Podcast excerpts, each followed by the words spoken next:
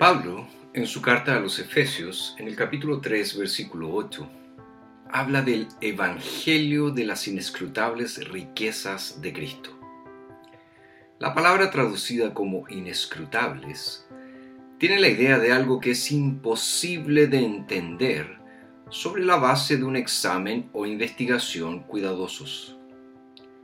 Lo que Pablo está diciendo, tanto, es que las riquezas que hay en Cristo son, para el entendimiento humano, imposibles de comprender, incluso si las examinamos detalladamente.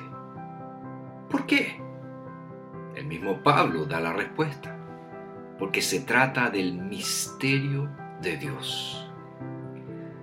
Para nosotros la palabra misterio se relaciona generalmente con algo oculto, enigmático, tal vez fantasmagórico. En el Nuevo Testamento el término misterio es algo que no se ha conocido antes, pero que ahora se ha revelado a un grupo restringido.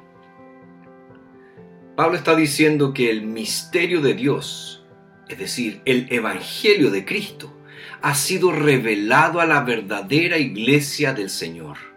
Y este misterio revelado trata de Cristo y de sus riquezas inescrutables. Ahora bien, ¿cuáles son las riquezas que tenemos en Cristo? Bueno, si las pudiéramos enumerar, dejarían de ser inescrutables, por lo que debemos concluir de que se tratan de cosas que por más que las investiguemos, jamás, jamás las podremos comprender a cabalidad. Pablo dice que la revelación del misterio del Evangelio de las inescrutables riquezas de Cristo manifiesta la multiforme sabiduría de Dios. Qué bella expresión, qué preciosa expresión. Pablo describe hermosamente cómo la iglesia da testimonio de la gloria de Dios.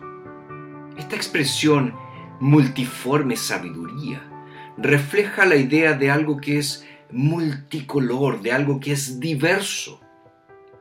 En esta frase, Pablo envuelve las ideas mencionadas anteriormente en la carta a los Efesios, como la de la predestinación de Dios, la de la elección soberana y el misterio que se desarrolla.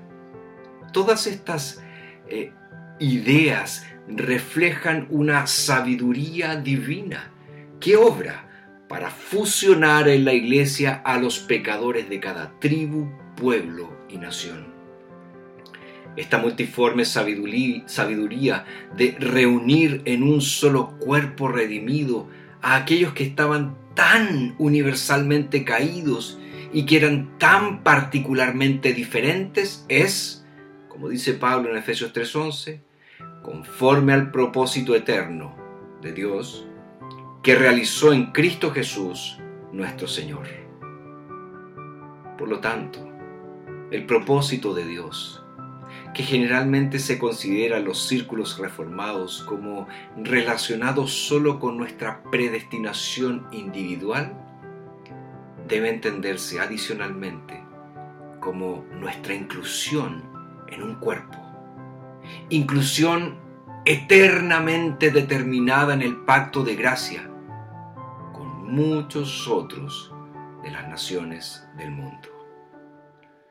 Aquí tenemos entonces un destello de las inescrutables riquezas de Cristo.